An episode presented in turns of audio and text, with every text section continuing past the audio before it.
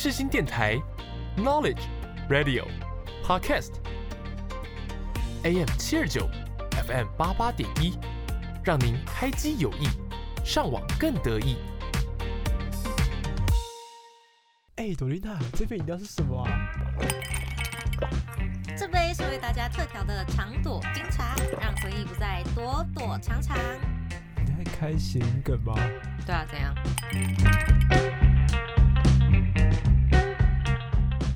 好，欢迎收听今天的长朵冰茶的回忆飞车。大家好，我是林大长。大家好，我是朵丽娜。刚刚跟大家说个抱歉，就是刚刚其实我跟朵丽娜是约十二点录音，但是我不小心记成三点了。对啊，我快气死了！而且我今天早上五点半才回到我家，然后呢，我就睡很少，然后赶在十一点半起床。结果呢，我要出门前，我跟林大长说：“哎，我要去买个水，我会迟到。”然后呢，他就说：“不是三点吗？”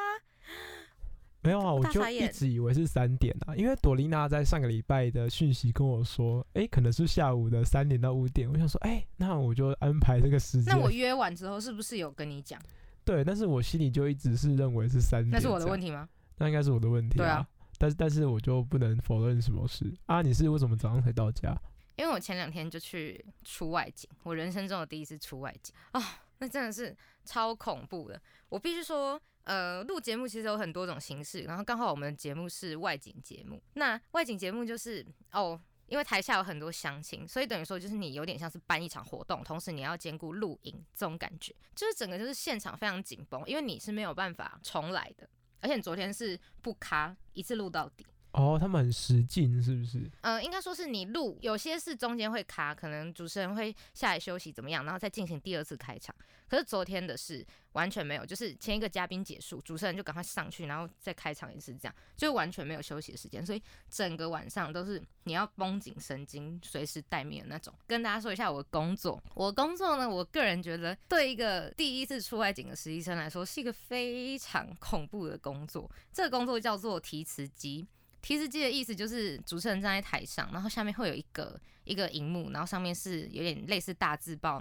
反正它的用意就是控制今天的录影节奏，然后还有告诉主持人说接下来是哪一个部分这样。那这部分交给一个实习生，你你知道这是很重责大任的事情吗？就是你要控整场的节奏。我知道啊。对。然后这个提示机的内容里面大概就是我们会先有企划脚本。然后就要把脚本的内容很简单的 key 到那个大字报上面，因为我们的主持人都是很老练的那种，你知道吧？你知道我们主持人是谁吧？我知道。对，反正就是那种非常经验十足的艺人，所以他们就大概看一下大字报，自己就可以开始现场发挥。那我两天都是提词机，而且彩排是两点开始，我们录到晚上十点，所以这八个小时完全没有办法分析。了解。那这样子代表是朵丽娜应该是一个非常灵机应变的人，然后同时他们也非常信任你吧？没有，那是因为我们有三个实习生，他们说每个人都要试一下，然后这次就大老板就就说，啊，不然就你了，他也不知道我谁啊，他说，啊，不然就你了。好了，大家没有看到多伊娜今天的样子，多伊娜今天是大素颜，对啊，非常素的那种。因为我 十一点四十五分，啊，我十一点半才起床啊，十一点半才起床，对啊，十二点要到这里。就这样，他今天看就像是一碗水味水源泡面，哦，就是素的，这还不错。哈哈哈哈哈！不是啊，真的很累啊。好，那我跟你分享我假日去哪里好了。我假日就是回外婆家。嗯。但是这次跟之前比较不一样的事情是，呃，这一次回南部跟在南部移动都是我开车比较多。嗯。你会开车？我会开车。哦。然后就是呃，也算是我第一次跑那么长途啊，因为之前只有开去宜兰，算比较长途而已。然后呃，这次最大的改变是。很多人会跟你一样很意外，就是哎，我会开车，而且还开那么远，这样。因为我自己是应该说，我但我对于开车其实我很大的感触。怎么说？因为是呃，我其实我自己的开车习惯就跟我爸一模一样，不是脾气不好，我爸开车脾气蛮好的，只是我爸开车的时候他很讲究，就是乘客的舒适度。哦，真的吗？所以他就是你要求，就是你在刹车的时候不能有那种前倾的感觉，嗯嗯，或者是在你在就是加速的时候不能猛然加速，嗯。那是我最会的事情。呃，真的吗？对对。然后呃，就是在某个高速公路上的时候，那段路刚好呃，我爸妈跟我妹大概都快睡着了这样，然后我就一个人在那开着车，然后那个时候我就觉得，哎，某种程度而言很像角色兑换，我就看了一眼副驾的我爸，然后他睡得很香这样，嗯，我就觉得啊，原来这就是一种呃，就是长大的感觉这样。你会觉得吗？就是很奇妙的。我开着我爸的车，然后我的跟他有一模一样的习惯，甚至我还跟他长得很像。我觉得，我觉得我不会有这种感觉，因为我是我开车，我爸绝对不可能睡觉。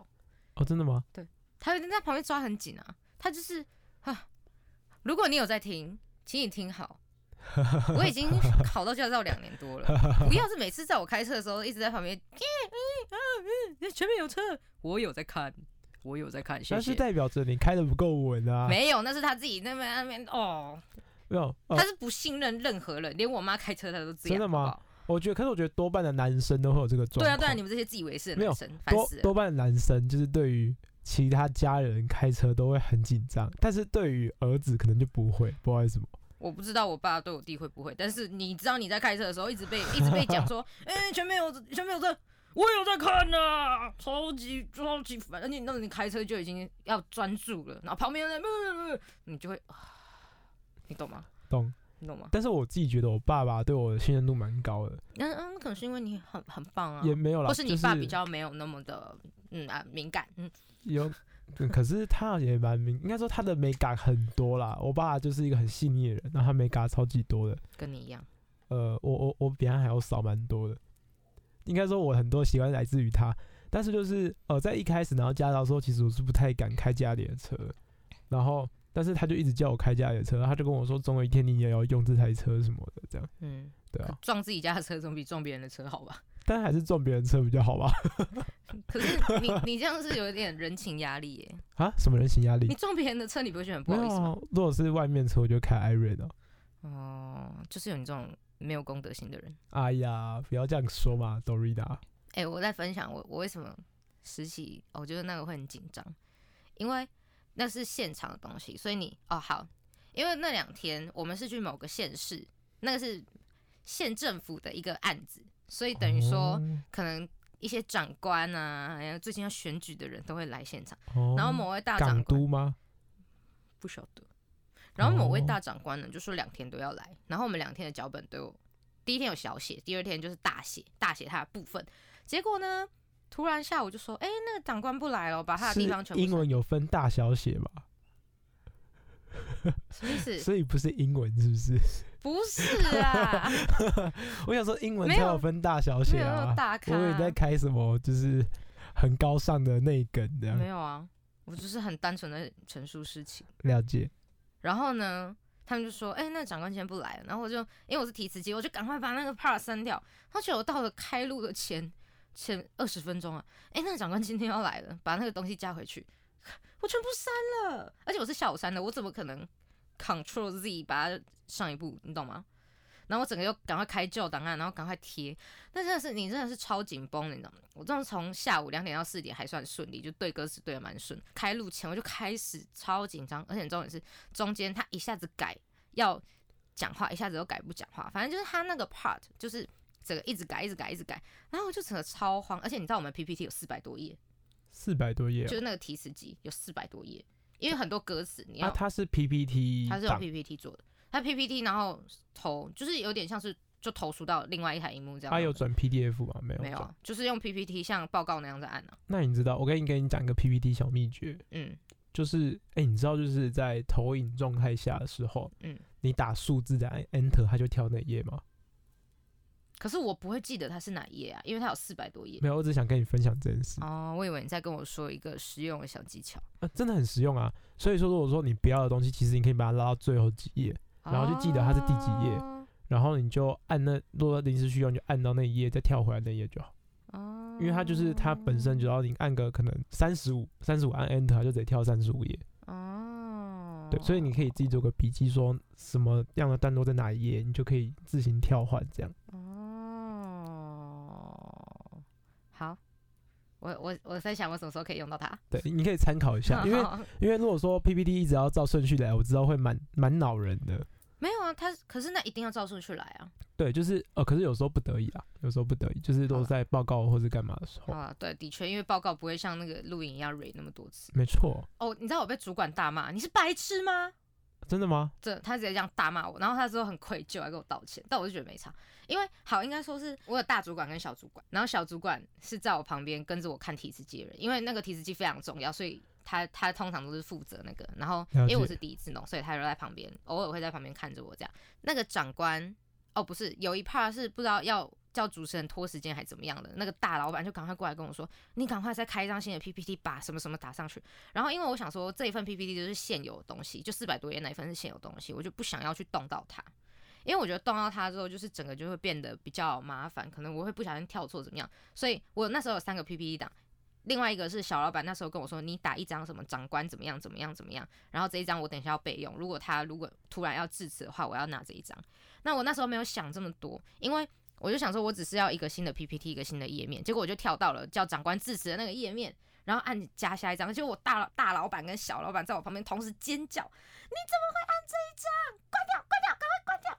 超恐怖，我真是大大吓到。然后呢，因为那个主持人就是看着提词机在动了，所以他看到什么，他一定就是哦，现在是这一 part 然后那一 part 就是他看到，他可能就以为要叫市长哦，叫长官上来致辞，你知道吗？就整个就是，然后大老板直接暴冲到台前，就跟他们说没有没有什么的。重点是他跑走之前说，你怎么会跳那一页？你是白痴吗？然后我当下就，对我是白痴。哦，这种骂也是很家常便饭的事。没有。可是之后他超愧疚的，然后其他正职也跟我来跟我说，那他刚刚真的不是那个意思，因为那个对象就是很严重的对象。就今天如果是其他都还好，但是因为今天你跳的那也是，因为其实我也知道我的问题在哪里，你不可能随便 Q 一个很大的长官上台制止或怎么样，那种东西一定都是要非常严谨的去对过稿的，那你不可以出错。可是今天就是我跳错那个 PPT，主持人如果 Q 错的话，那整个就是会变成说对谁都很难交代。所以你懂我的问题点吗？了解。我当下是完全了解，所以我也不觉得怎么样。而且我觉得这种东西你一定会被骂，所以我完全没有往心里去。但反正是我主管超愧疚，他看到我马上，对不起，我今天这样骂你什么？我说没关系。他可能以为你会离职吧？实习生没什么好离职的，他们又没有执行。对啦，我我可以理解啦，因为因为这种状况其实很常会发生啊。我跟你我跟你分享两个职业带带给我的影响。一个是职业伤害，另外一个我不知道要怎么形容它。第一个职业伤害是，我吸了两天的二手烟。哦，这样还不错吧？二手烟呢？我吸了两天的二手烟呢，哪里不错？你就当做你在抽二手烟啊。这不好笑，你今天讲话很不好笑。怎么不好笑？你今天讲话很不好笑，我要换主持人。没有啊，没有。我其实我自己蛮可以接受二手烟这件事。我没有，不是很臭哎。对啦，但就是你有没有办法改变那个环境啊？所以就我跟你说为什么？我们那一排，我们那一排是音控，好像灯光吧，视讯，反正就是全部都是那种穿着吊嘎，然后有刺青的那种，看起来很很凶的大哥，感觉会用那个铁板烧。哎，这还不错，章鱼烧。好，反正他们整排就是那种看起来哦很凶神恶煞的大哥这样。然后呢，我一个二十岁的女小女生在那边，整个就是看起来超怪的，因为他们是整排的，然后全部都是那种类型，然后只有我一个在那边按提词机，所以我整个看起来就是超突兀的，而且这种那种大哥哦。他们也不会到吸烟区去抽，他们就是直接在自己位置上，然后开始狂抽。然后我就有时候按歌词按到一半，就会就会闻到浓浓的烟味。我第一天真的是因为第一天我左边是吸烟区，右边是那一排的大哥，所以我左右夹攻。第二天我自己到一个小帐篷里面，我以为我可以逃离这个二手烟，结果呢，我左边那个视讯大哥照抽。你知道吗？我就是，而且他超超浓的，它那个我不知道什么牌子，反正就是超级浓。因为我第二天我跟那个大哥开始聊天，我就转过去说：“你知道我这两天的智商是什么吗？就是你们的二手烟。”你这样子很没礼貌。没有，因为那个大哥讲话还北蓝北蓝的，我才这样跟他开玩笑。哦，了解。我们两个聊得蛮开心的。好，然后第二个也不能说职业伤害，但是我觉得我现在就是满脑子都只有台语歌，但我觉得很开心，就是因为有些台语歌真的很好听。那我现在就想要分享一首台语歌。然后我们等下就直接进入我们的主题了，因为林大厂觉得我废话太多了。好啊，是哪一首歌？好，那这首歌就是我们大家知道荒山亮吗？就是我们荒山亮大哥在不知道几年没有关系，反正就是一首很好听的台语歌，但好像没有很红。但是我就想分享给大家，这首歌叫做《温柔车站》。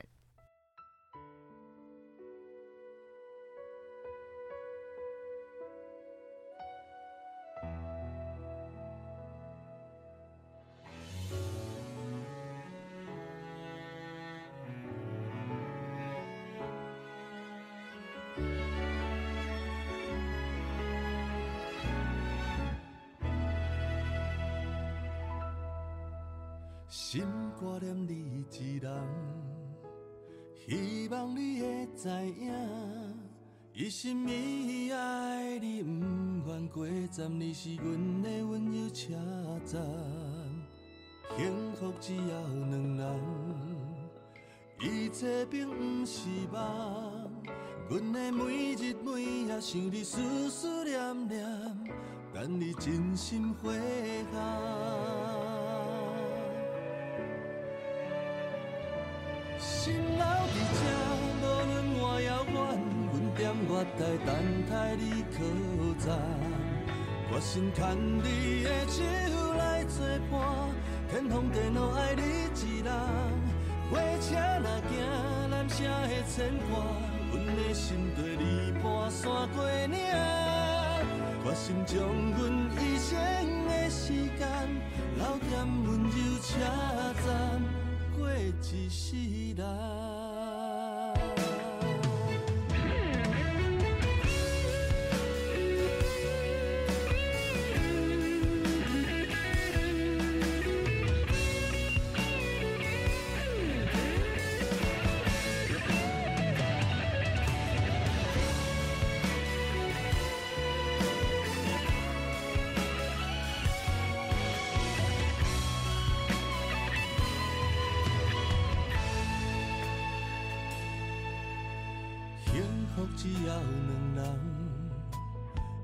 这并不是梦，阮的每日每夜想你，思思念念，等你真心回航。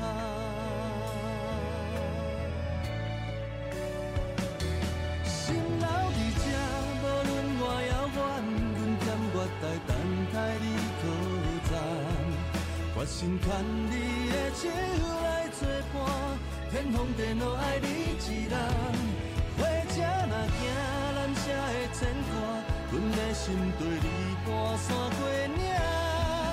决心用阮一生的时间，留点温柔车站，过一世人。心留伫这，无论外遥远，阮踮月台等待你靠站。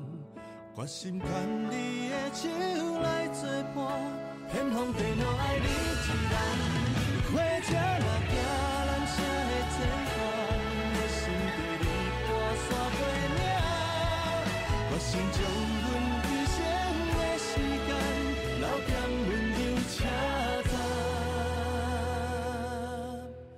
过一世人。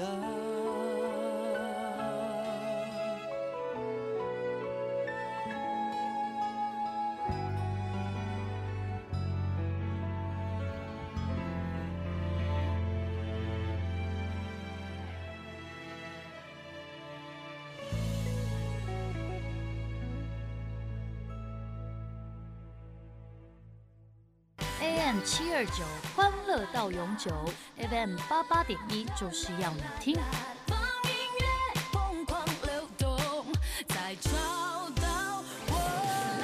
Hello，我是阿丽，你现在收听的是世新广播电台。还记得跨入二十一世纪的那场烟火吗？二十年了，日新月异的科技为生活影响着我们的生活轨迹。现在就跟着长朵冰茶一起走过这二十年的岁月。耶，怎么样？好听吗？好听啊，很深情啊。你有认真听吗？他是花善良本人唱的吗？对，那是他本人唱的。我觉得他的嗓音就是让人觉得很有故事感啊。而且他的歌都是他自己做的。我知道，因为我很常在。颁奖典礼上面会看到他得奖的那个，他真的很棒。就是我们录影，他第一天有来，我整个就是很幸福。我在那个很紧绷的位置，但我觉得超幸福的，因为我就可以一直听歌，真的啊！而且我还可以听两次哦，真的很好听哎！还可以听两遍歌，呃，对，两遍歌，哦，真的很好听。我希望每一次都可以发亮哥来唱歌。他叫亮哥哦，对，我们都叫亮哥。为什么不是黄哥啊？呃，欢哥听起来比较帅、欢哥听起来就是有点匆匆忙忙的感觉。有一点就 哈哈哈，什么东西没带？对他今天录影十二点，哈哈哈哦，我看了我才是欢歌哦啊。哟，他唱歌真的很好听，哦，好好听哦，哦，好好听、哦。好 啦，其实今天为什么讲那么多音乐呢？其实今天也是要延续我们之前音乐的主题吧我。们太爱音乐主题了，没错啊我我一定要拿拿一集来讲台语歌。可以，啊，可以啊。好，那你知道我其实，在小时候啊，嗯，你很多小时候，你小时候好多故事哦。哎、我小时候蛮多故事。那你知道我幼稚园的时候也是我们幼稚园的主持人吗？幼稚园什么？我们幼稚园有个电台，我是主持人。真假的？嗯，这个小朋友哎，对啊，那你可以学一下吗？啊，学一下那时候怎么弄。哎、就是那个时候就是大家好，我是李大成。没有啦，因为那个时候呢，因为我们都有午休时间，然后午休时间都是从大概一点睡到哎十二点半睡到两点半，嗯，正常是两个小时、啊哦好好哦。印象中应该是两点半，不然就是两点之类的。然后在那个时候呢，需要有一个人去叫大家起床，嗯，然后叫大家起床的时候，就要跟大家聊一下，说今天你的心情怎么样，然后你想播什么歌。哦，我知道，大家起床了，我是林大肠，我今天中午吃的香肠。没有，我没有，没有，我我们其实有个台呼之类的，哦哦，我们我们有来来个哦，哦三二一，走。没有，我真的忘记了。但是就是我们有一个就是，呃，我有个台呼喊完之后叫大家起床，然后就要跟大家分享一下就是一些事。然后我记得那时候播了一首歌，嗯，叫做《风告诉我》，风告诉我，它是一首民歌。嗯，然后因为小时候我妈妈就是在哄我睡觉的时候，她都会播那一首歌给我，她都会唱这首歌给我听。我妈都不哄我睡觉。哦，真的吗？妈妈，你有没有在听？今天董月还直接对他爸妈画瞎欸，然后然后那个呃那一首歌对我而言呢，我就一直以为它是一首流行歌，因为我也不觉得我爸妈很老嘛，嗯在我眼里爸妈永远都是春风笑脸天啊之类的长爸长妈，啊对，然后然后老师就在一直笑，老师听完这首歌就一直在笑，他说哦俊廷你很有品味，主要是因为老师他们都是中年人啊，嗯，那这一首歌为什么会有这么大的回响呢？你知道为什么吗？不知道。因为它是一首民歌。不是你有讲跟没讲一样。哎、你知道吗？我那时候是一首民歌。那你知道为什么它会有很大回响吗？因为它是民歌。啊 哦，我我刚才我刚才先讲民歌是不是？对你一开始就说了，哇这首是一首民歌。啊，真尴尬，我忘记了，我以为我塞了一个梗。好，那民歌为什么会有这么大的回响呢？你可以跟我们说一下吗？哦，其实我爸爸非常喜欢民歌，嗯那其实民歌就可以追溯到大概民国六十几年，因为那时候其实中华民国啊，因为某某种程度，哎，这边没有政治立场，就是在嗯那个时候呢，我们外交其实有非常多的困境，对对，那中美断交之类的，然后那个时候其实就有呃三个人非常重要。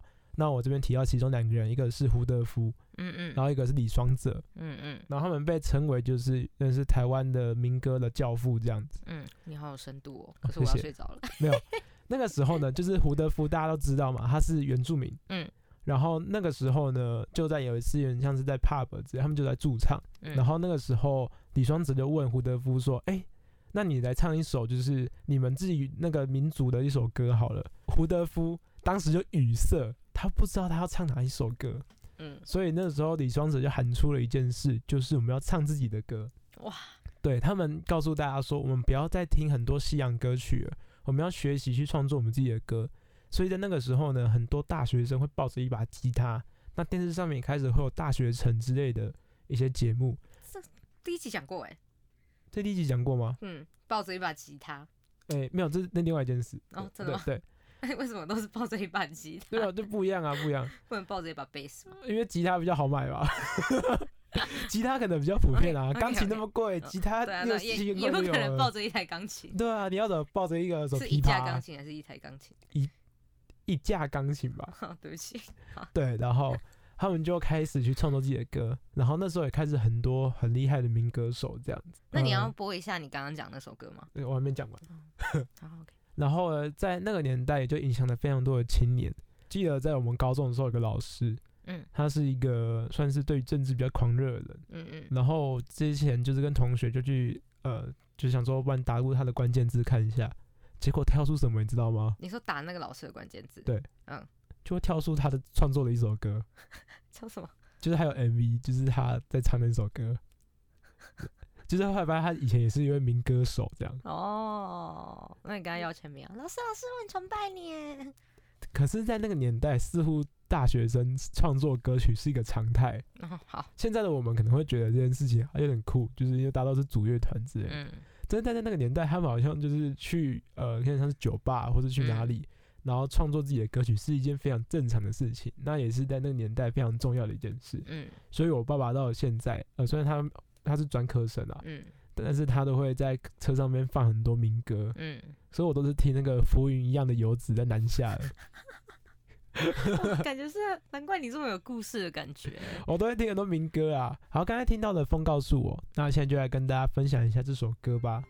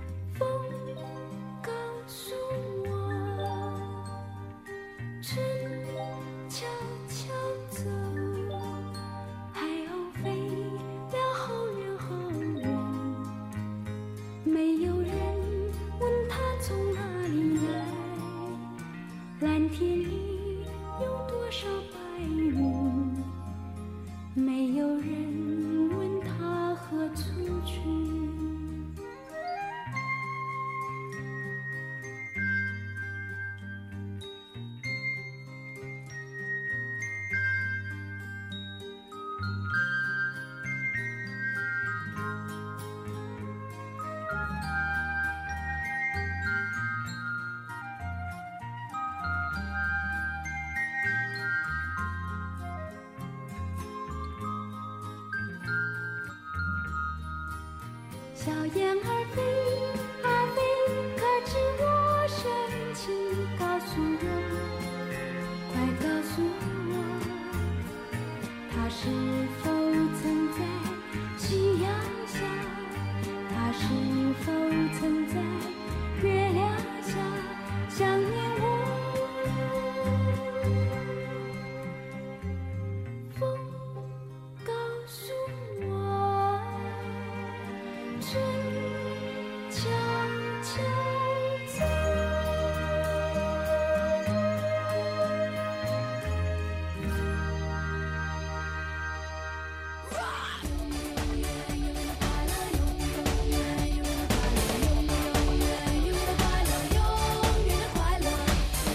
唱歌就是永远的快乐。我是阿妹张惠妹。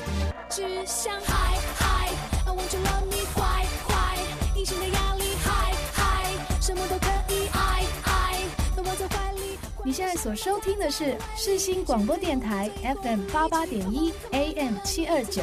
Come on come on I love you tonight，我觉得，我觉得是很优美。很优美吧？对，很好，有很优美，是好听的。但是你我我想到你刚刚说你播这首歌的情境是在叫你的同学们起床的时候，你确定他们会起床吗？那我跟你说，这首歌是谁做？嗯，这首歌是呃秋秋合唱团的团长秋晨做的。嗯，他作词作曲。那你知道秋晨是谁吗？不知道。他是这一届金曲奖的终身成就奖。那你知道秋秋合唱团的主唱是谁吗？娃娃金志娟。真假的？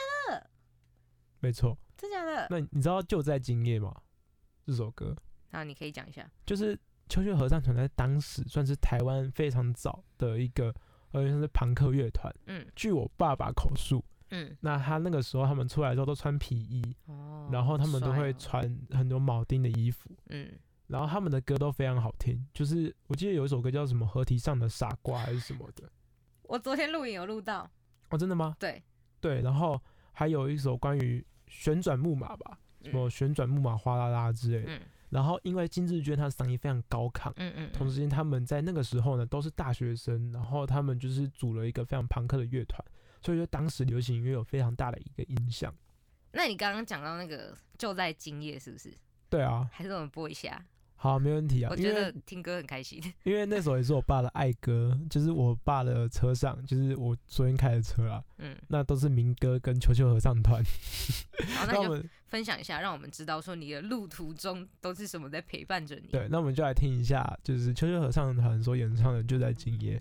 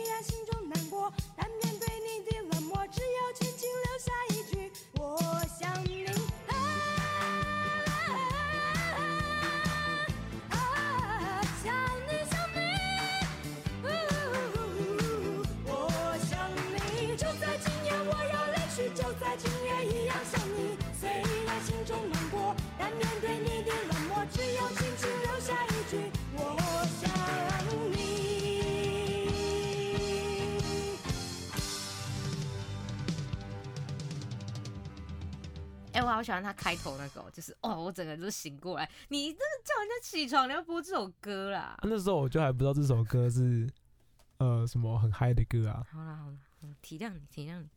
没错，那你知道，其实，在七零年代的时候，也就是民国六十几年的时候，其实是以民歌为主的一个音乐环境。嗯。但是大概到了八零年代，嗯，就是大概一九七零的时候，出现一个非常重要的人。嗯。哎，八零年代是。八零年代，一九八零的时候，就是民国七十年的时候，出现了一个非常重要的人，谁？罗大佑。哦，王牌制作人兼歌手。他那时候出了第一首专辑，嗯叫做知乎者也，嗯，哎、我知道哎、对，非常酷。那前去年有吗？去年的时候不是那个公式有一部片吗？嗯，叫做在什么天桥上的魔术师，哦，对对对，它的背景是中华商场，嗯嗯，然后它的主题曲就是知乎者也这首歌，哎、我很喜欢现在这种就怀旧主题，然后播那种之前的歌，我觉得超赞，我也蛮喜欢超有。情怀的。尤其那个时候，因为我爸都会小酌了，然后你又在中华商场那边长大，我没有在中华商场。你是在中以前中华商场啊，现在那都是那一区不是吗？对啊，但是我爸，我我爸就是从小就是西门町的小孩，嗯所以说他都会坐在电视前面，然后再看那部片，嗯。然后那个主题曲一下，他就跟着唱，哦我想说主题曲现在开他开始擦眼泪，他就会那边 吱吱喂吱吱，好，没有那首歌其实蛮酷的，嗯。因为它里面提到了一些批判思想，嗯。然后罗大佑他也被誉为就是后世的一个对于台湾流行音乐的一个教父啊，嗯。因为他在那个时候提出了一堆，不是一堆，就是他那时候对他的思维跟他的就是音乐风格，其实影响了后续的一些摇滚以及一些思维的东西。嗯，那你知道罗大佑有一首歌叫做什么吗？什么？他有很多首歌鹿港小镇。哦。我刚才讲台北不是我的家，但这真的是第一句歌词。哎、我昨天有讲这句话、因为昨天在上班的时候，旁边的那个大哥他就说：“好好哦，要回台北。”我就说：“台北不是我的家。”这是真的吧？真实的，我不是在接梗，是真的。但是你知道罗大佑不是台北人他是台北人，你知道吗？哦，他是台北人。他不是鹿港人，那为什么他要挑鹿港来唱？我不晓得。那你知道他住在哪里吗？不知道。他也住西门町他住在开封街那边。我知道，说不定可能是有什么渊源，不知道，这没有查过资料。但是说不定是他在鹿港发生一段很美好的回忆，因为其实很多，我觉得有一部分的台北人是很希望就是终身都市人，但有一半就是很厌倦都市生活。我觉得，我觉得你对那个 没有，我说有误我解哦。说一半，我说一半。哦，了解。那有另外一半人是非常向往想要去乡下生活的。那我觉得可能罗大佑就是那种他在乡下或是鹿港那边发生一段美好的事情，然后回到步调匆忙的台北，就觉得台北不是我的家，我的家乡没有霓虹灯。这样这我是不晓得，但是你知道罗大佑是医生吗？真的假的？他们而且他们是医，生世家，真的假的？对。然后他当初的时候呢，就是他虽然是医生，但是他就抱着一把吉他 电吉他，哇，时代在变，器有啊，材也要他。抱的就不是吉他了，吉他是给否文清的，OK 他是一名 rocker，OK，然后用着那个就是人家呲牙咧嘴的唱起来，对不对？台北不是我的家。你开始好笑了，你开始好笑了。然后就是那个环境应该是蛮酷的啊，嗯，然然后就是，而且我觉得他是很酷的人，因为他不是之前上那个，他之前去金鹰奖颁奖，你知道吗？嗯嗯就是金鹰奖是台湾否就是独立音乐的一个奖项，嗯嗯，然后他就上去，就是 JoJo 啊哦，，JoJo 就是在他的主题曲前面有一句你说那个动漫吗我？是多大又看着我，你说那首动漫吗？对，然后它的主题曲有一段是真的假的？它的音就是我是罗大佑看着我，然后罗大佑就上去颁奖，像是我是罗大佑看着我，然后全场暴动。好好笑哦。反正我其实原本不知道九九是主题曲是什么啦，嗯反正就是我看罗大佑这个动作就是超好笑的。我好想查一下哦。你现在查一下，你现在查一下，你就打罗大我是罗大佑看着我。有哎有哎，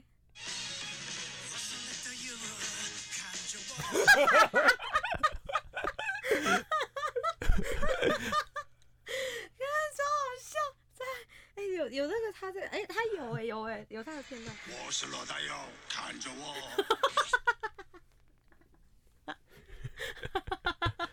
很酷吧？各位观众，各位听众，这个这个算这个有音乐版权吗？我是罗大佑，看着我哎、。这个是有音乐版权的问题吗？我不知道啊。好，我们现在播的是 YouTube 的某个影片，我只播了三秒钟。来，各位听众听好了，我是罗大佑，看着我。要播原版的吧？原版的原版的，我是罗大佑，看着我。真的超夸张的，哦，笑太大声了，太好笑了，好笑吧哎、？这很好笑，他真的是一个很神奇的老人，他好帅、哦，我觉得他超帅他好帅哦，而且他现在造型也超帅的。What are you waiting for？你在等我吗？我是维里安。音乐无国界，穿越全世界。你现在所收听的是世新电台 FM 八八点一 AM 七二九。耐心等只为了心动那一刻，慢慢的，慢慢的，慢慢的，慢慢的，慢慢的，慢慢的。好，那刚刚讲完罗大佑呢？看着我，我觉得，我觉得呢，其实我觉得我们现在哦比较会听的歌啊，就是像比较，例如说那些老歌，你知道吗？老歌你知道吗？就老歌，哦，我妹也会这样叫我，哎、老哥，哎但那些歌基本上都是从戒严之后开始的啦，因戒为严吧？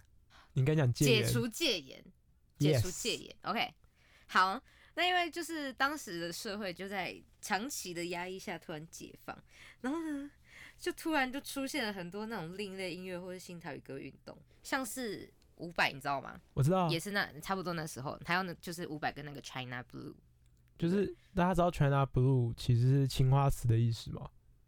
青花瓷，对就是 China 这个英文字，嗯如果你是大写的 C，就是指中国；嗯嗯，可如果你是小写的 c，就代表它是瓷器的意思。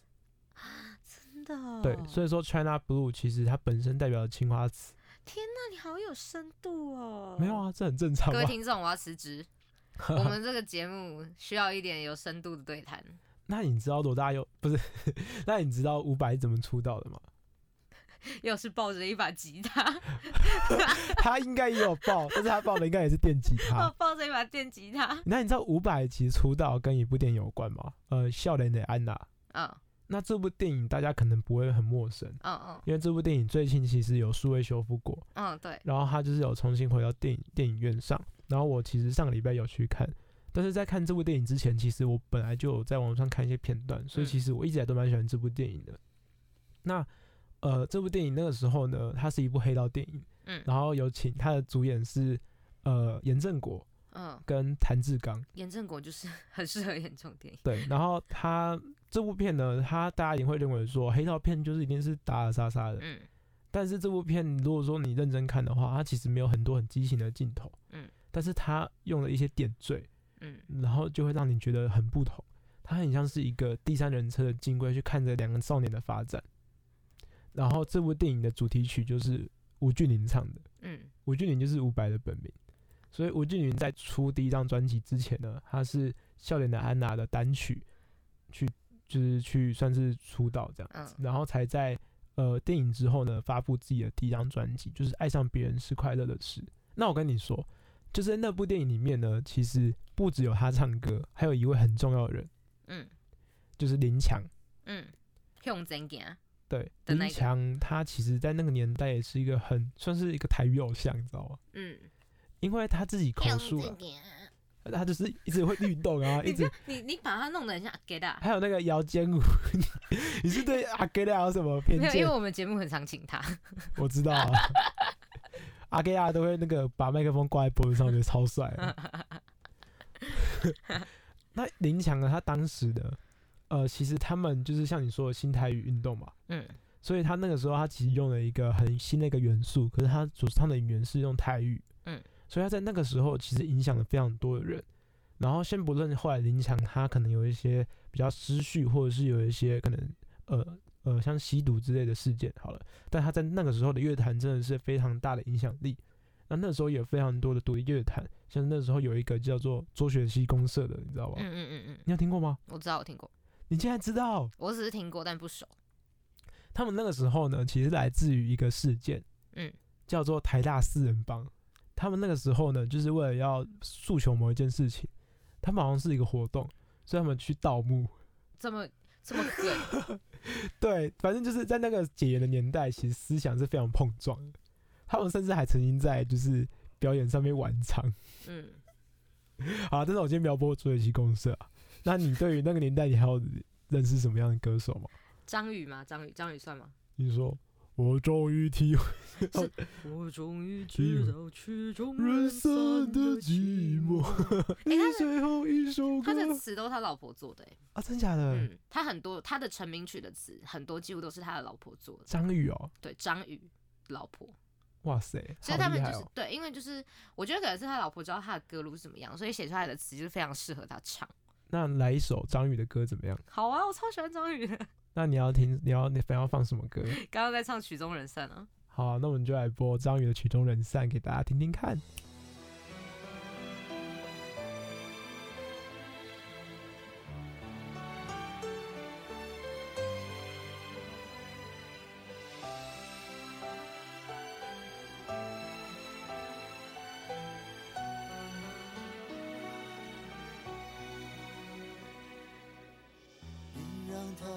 戒指把你套上的时候，我察觉到你脸上复杂的笑容。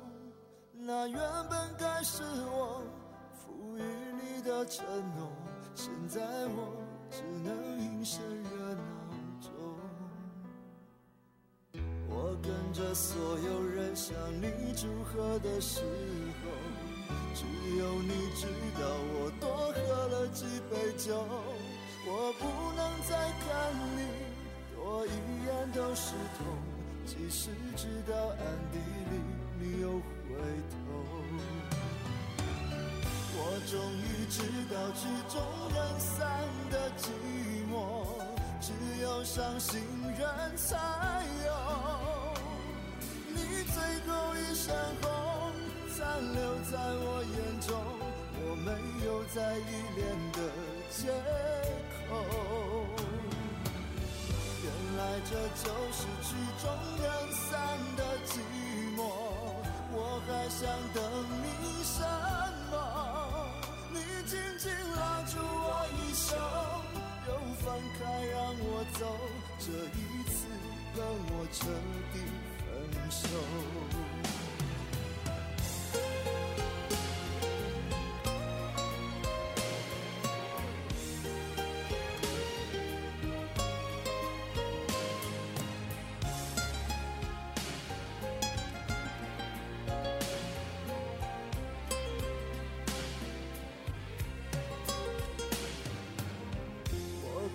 所有人向你祝贺的时候，只有你知道我多喝了几杯酒，我不能再看你多一眼都是痛，即使知道暗地里你又回头。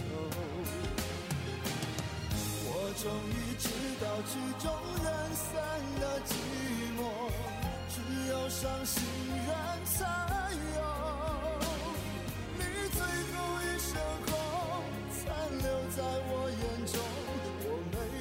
在依恋的街口。原来这就是曲终人散的寂寞，我还想等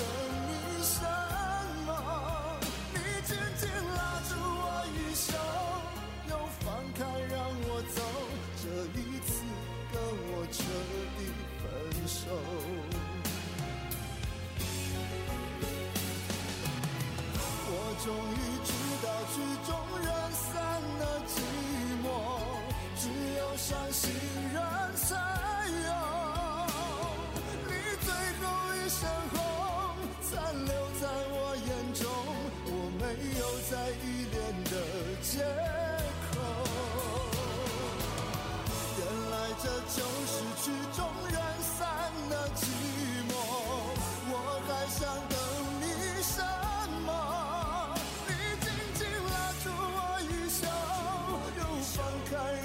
走，这一次跟我彻底分手。你紧紧拉住我衣袖，又放开让我走，这一次跟我彻底分手。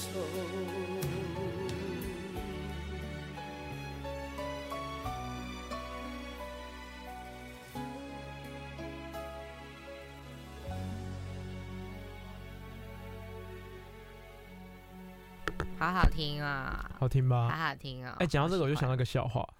你确定是笑话吗？好了，应该不算。你的笑话我都不敢恭维、哎、你知哦。道他儿子是谁生的吗？谁的儿子？张宇的儿子啊，我不知道。张宇生的。那既然讲到张宇生，我们就聊一下张雨生好了。嗯哼，其实我超喜欢张雨生的。嗯，哎、我也我也很爱听他的歌，我觉得他是一个时代的象征经典。可惜出现了就是那个谁啊，那个朵莉亚的每次都会说，它是一个时代的象征。不是张雨生真的是，然后听到老哥就说，我觉得那是一种情怀。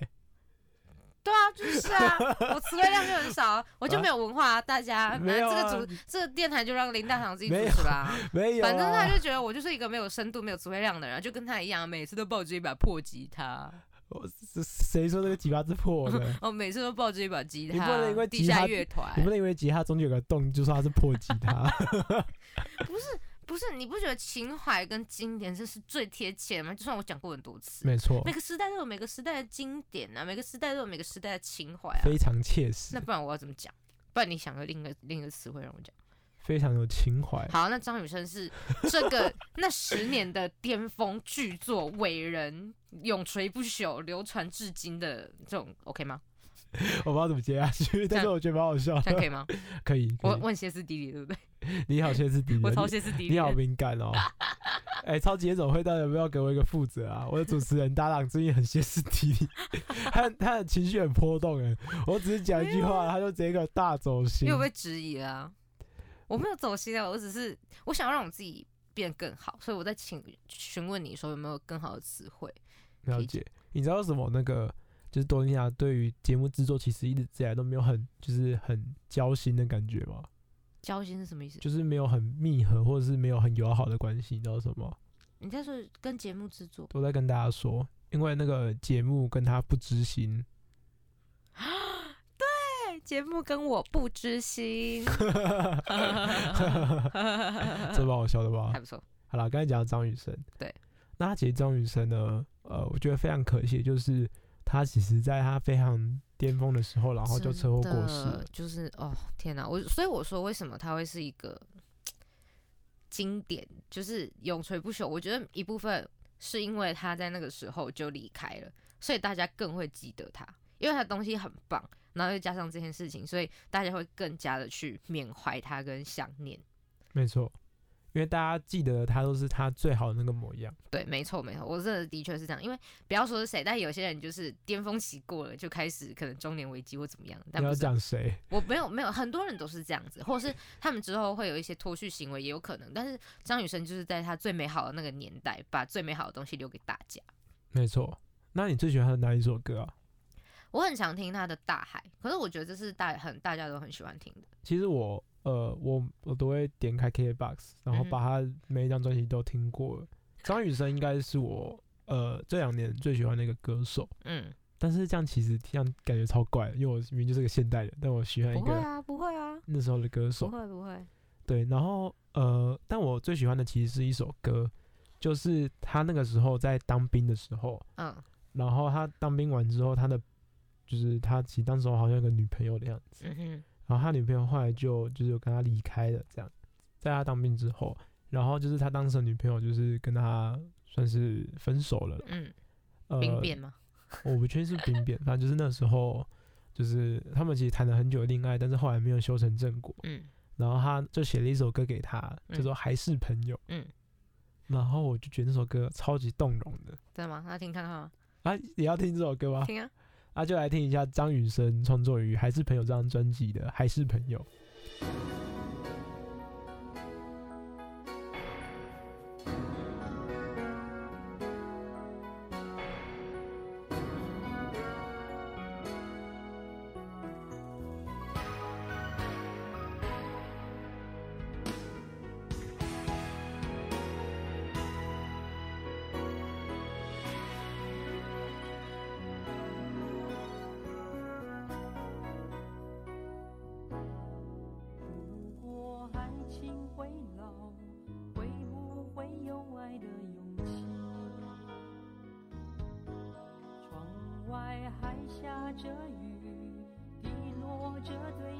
思绪，怕喝醉，眼前一片漆黑；怕失去，知己再也难追。时间痴情的心。等待有心人去看清。为何相爱相知相亲相聚还不够？见你深夜徘徊，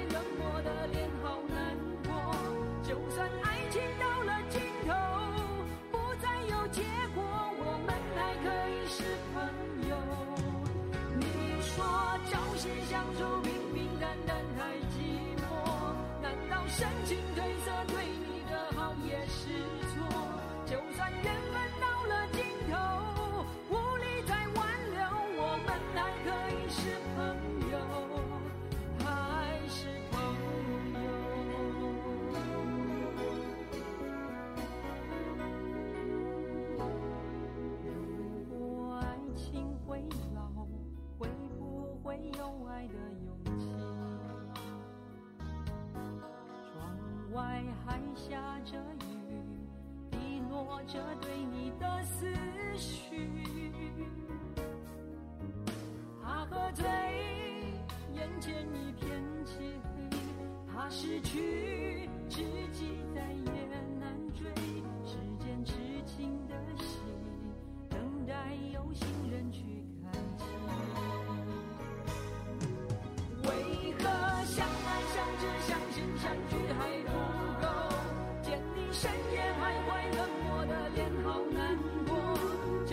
爱情到了尽头不再有结果我们还可以是朋友你说朝夕相处平平淡淡太寂寞难道深情褪色对你的好也是错？